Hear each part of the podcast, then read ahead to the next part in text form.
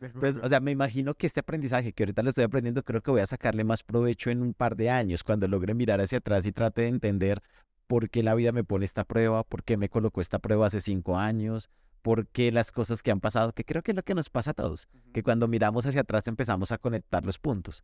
Decía Víctor Fran, lo bueno es que podamos conectar, a veces no conectamos y seguimos como un perrito detrás de un carro persiguiendo cosas. Y creo que eso es lo que hice, como que bajarle a la velocidad de mi vida, parar y ver realmente a qué le quiero correr.